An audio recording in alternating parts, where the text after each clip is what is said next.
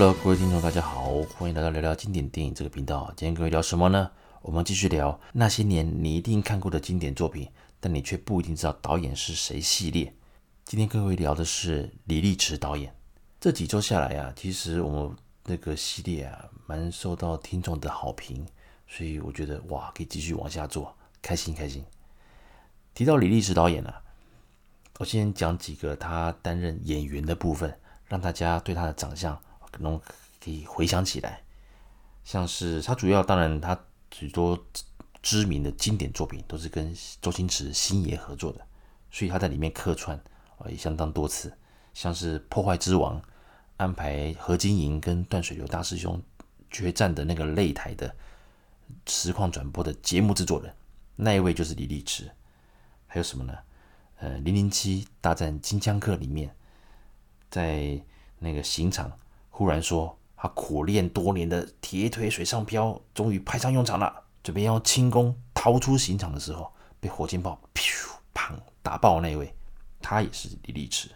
还有谁呢？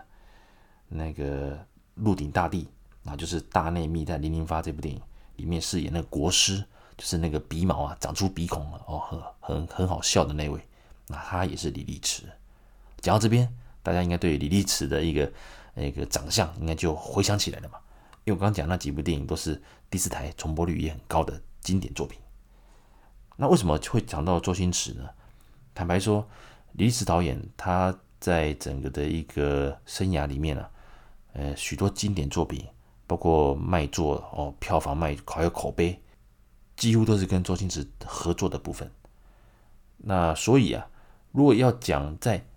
荧幕上，哦，能够在演员这个部分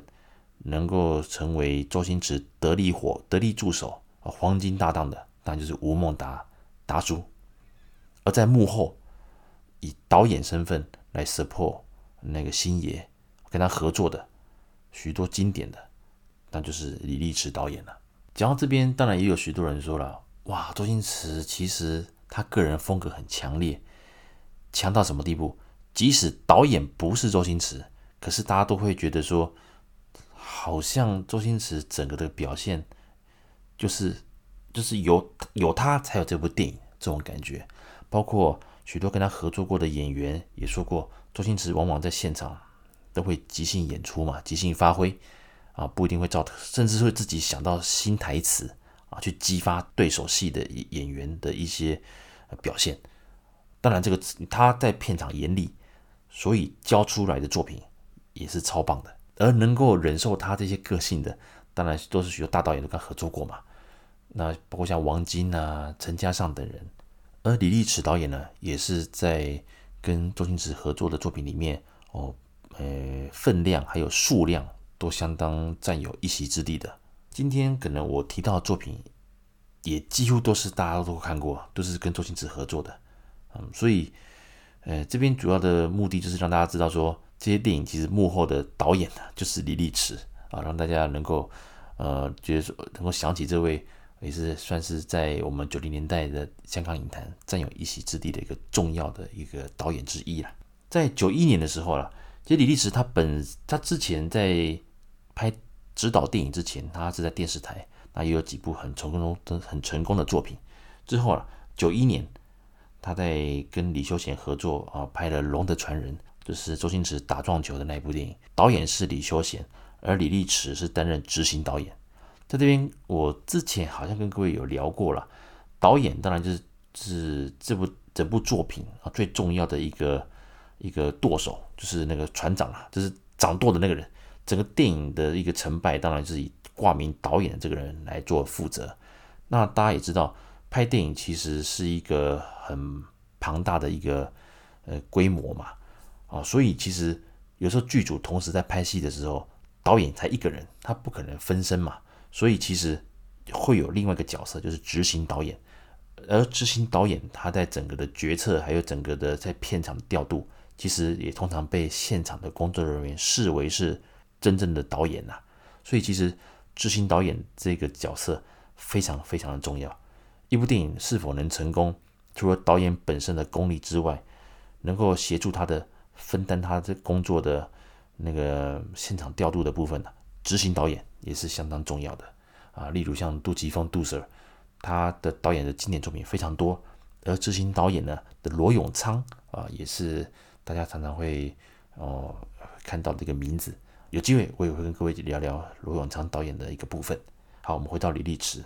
九一年他担任执行导演，跟李修贤合作拍了《龙的传人》这部电影，当然光环还是落在周星驰的身上，而且当时哦相当成功，而且是撞球这种题材，在当时的影坛，包括到现在，你要看到用撞球这个运动当做是一个背景的电影，也不多了啦，哦也不多了，所以其实当时哇这个题材一出来，大受好评啊。之后同年九一年了，他拍的什么片？《情圣》。哇，大家请讲情圣就想到叶子妹嘛，还有那个毛舜筠、周星驰，还有吴马等人，哇，都很精彩。所以啊，这部电影，呃，也是那个李力持，他是直接挂名导演的一个部分。那九二年呢，当然像《黄飞鸿笑传》，还有《黄飞鸿对黄飞鸿》，这是由谭咏麟主演的，算是一个比较呃幽默，而且稍微有开了呃黄飞鸿这个经典带宗师玩笑的一个。小品电影啊，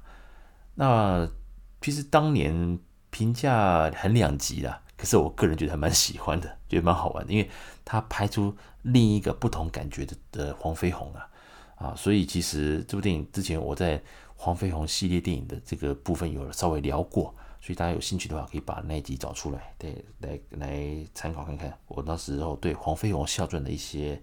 说明。而九三年呢，哇！横空出世，很多听众啊，包括我的好兄弟都说，每一集都要听到我讲这四个字“横空出世”才有感觉啊，现在像是口头禅一样。不过我跟各位讲，呃，以周星驰的他目前的在台湾的那个作品的重播率啊，他如果说是第二名呢，啊，应该没人敢说第一名了，我讲是《唐伯虎点秋香》，哇，这个重播率可能不输《与龙共舞》啊。我几乎每个礼拜都会，好像都会在，诶，第四台的电影台轮流这样，好像都会看到一次的。哦，印象中，哇，导演就是李力持。其实蛮多人还以为，蛮蛮多人哦，还以为导演是王晶诶，很妙哦。《唐伯虎点秋香》导演是李力持。这部电影当时啊，他几乎是把周星驰整个无厘头的一个表现呐、啊，发挥到极致。即便这部电影没有吴孟达，但是。在里面，当然陈百祥的表现，他演祝枝山嘛。那还有像是巩俐啊，还有我们台湾的那个温翠萍等人。还有这部电影还有谁呢？但就是演华夫人的郑佩佩。当时啊，郑佩佩她其实已经哦离开影坛一阵子了。那部片她强势回归啊，所以之后哇，那个大家就哇，当年那个侠女那个郑佩佩出现了哇，所以所以当时那部电影其实话题相当的猛，甚至有人说。如果没有华夫人哦，没有不是给郑佩佩来演的话，可能在某个程度上，应该还是就是靠周星驰，可能就是一个比较算是平凡，而且会呃会卖座，但是平凡作品。可是因为有了郑佩佩，这部电影变成了经典哦。这这是我我我我个人觉得这是 OK 的，因为当时郑佩佩的表现其实他是不输给周星驰的哦，再加上当时哇许多。那个精彩的一些武打片段啊，所以其实这部电影在目前为止啦，我觉得如果要排到周星驰本身他的一个经典作品的话，我会把《唐伯虎点秋香》放在前三名啊。啊，那这部电影当然导演也是李力持。好，那接下来就是九四年了。九四年当然他还有什么电影呢？我个人也很喜欢的《破坏之王》，他除了有客串里面的那个。啊打擂台的那个制作人之外，哦，节目制作人，他也是这部电影的导演。接下来是就是我刚刚讲的那个金枪客，呃，零零七大战金枪客这部电影，导演也是李力持。那这边我插一下话，那我转一个话题。其实今天晚上啊，这一集啊，我本来是要录什么？我本来是要录好莱坞导演克林伊斯威特的特辑，结果，呃，要开录的时候。哦，因为我今天可能在我我今天有发了一个在粉呃我们的粉丝专业发了一篇那个呃零零七大战金枪客里面的一个照片啊，就是周星驰跟袁咏仪。我最近我都有在分享一张照片一首歌嘛，所以我分享了这个照片，啊提到了李香兰，结果那时候觉得哎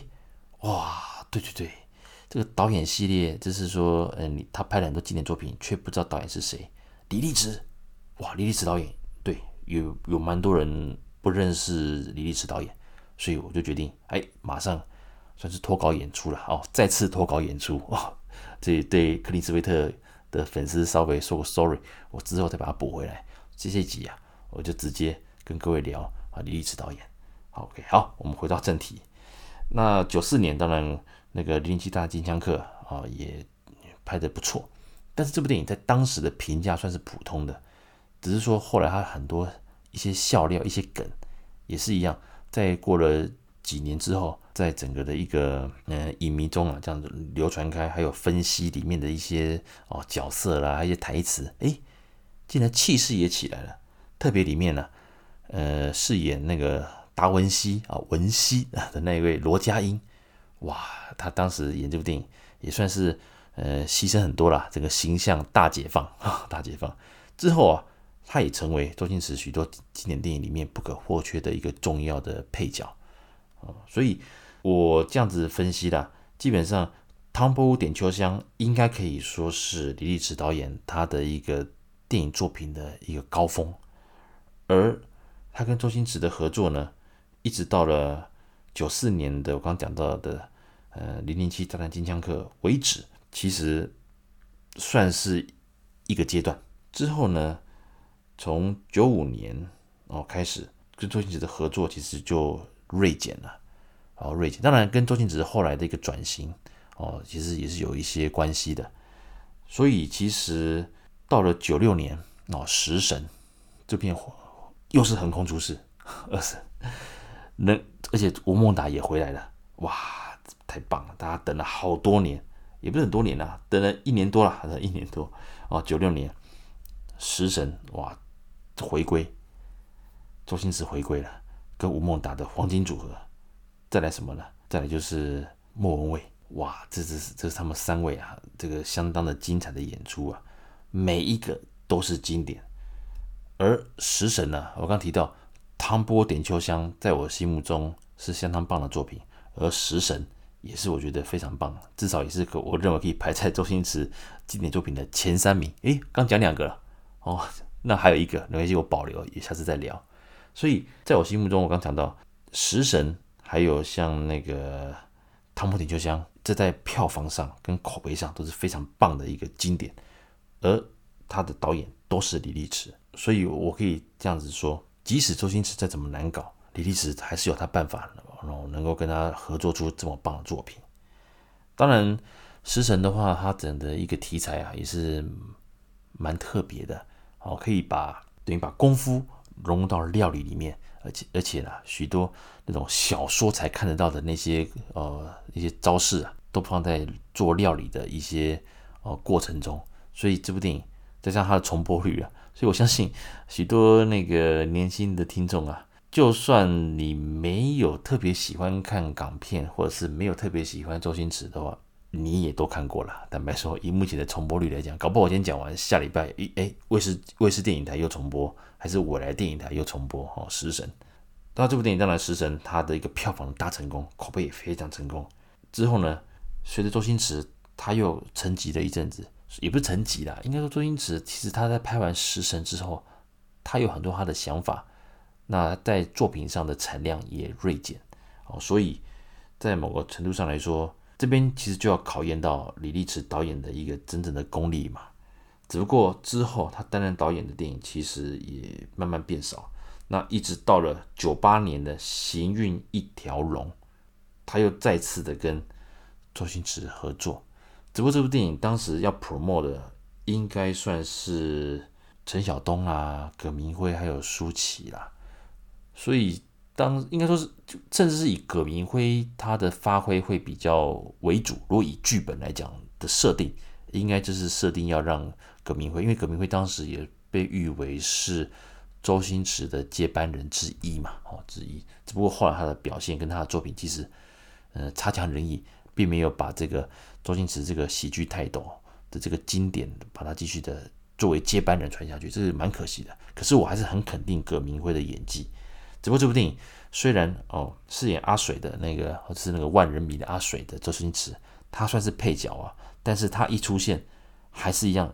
哦，技压全剧的演员。当然里面有吴孟达嘛，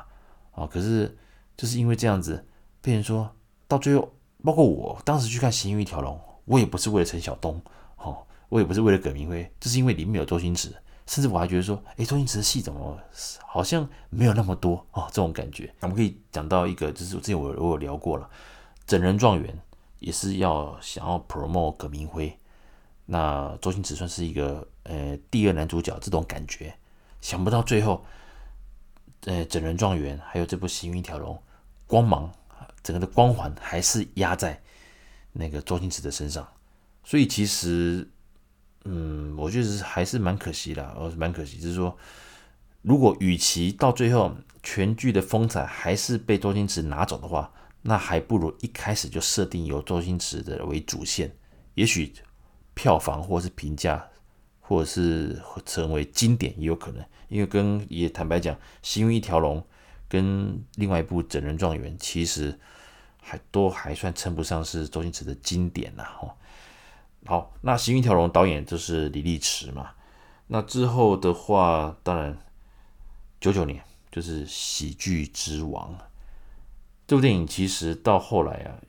蛮多李力持与周星驰之间的一些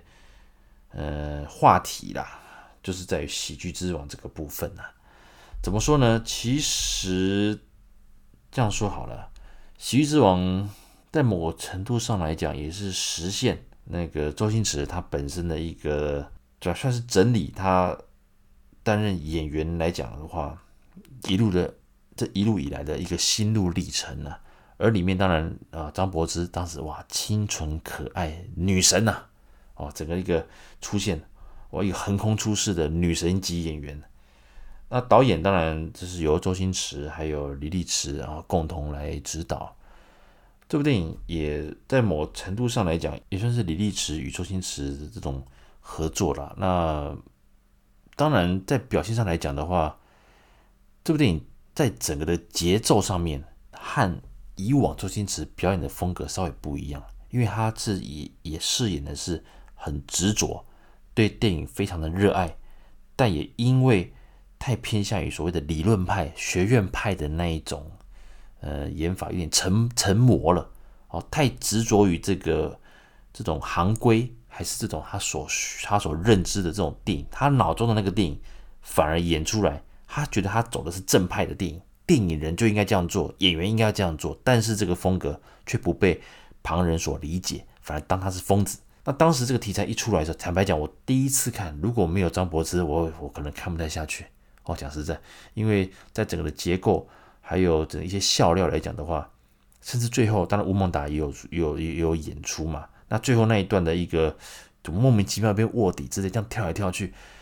然后就会觉得说，好像有一些说不出来这种一种。如果要跟之前的一个周星驰的剧来比的话，《喜剧之王》真的是需要一些空间，要你需要思考哦，思考，并不是说在戏院哈哈哈这样就笑完了。看完之后，你就觉得好想很多，就是哎呦，到底。他想带给我们什么样的一个想法，还是说他有什么想要理念想跟我们讲呢？哦之类的。当然，透过这部电影，周星驰也跟向影迷表达说，每一个在剧场、在片场里面的工作人员都是非常重要的，哪怕他只是茶水还是准备便当的，都是非或都是不可或缺的。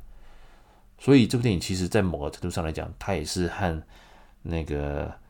呃《鹿鼎大帝》一样。都是之后开始慢慢啊，影迷们在讨论，哎，那口碑又起来。那之后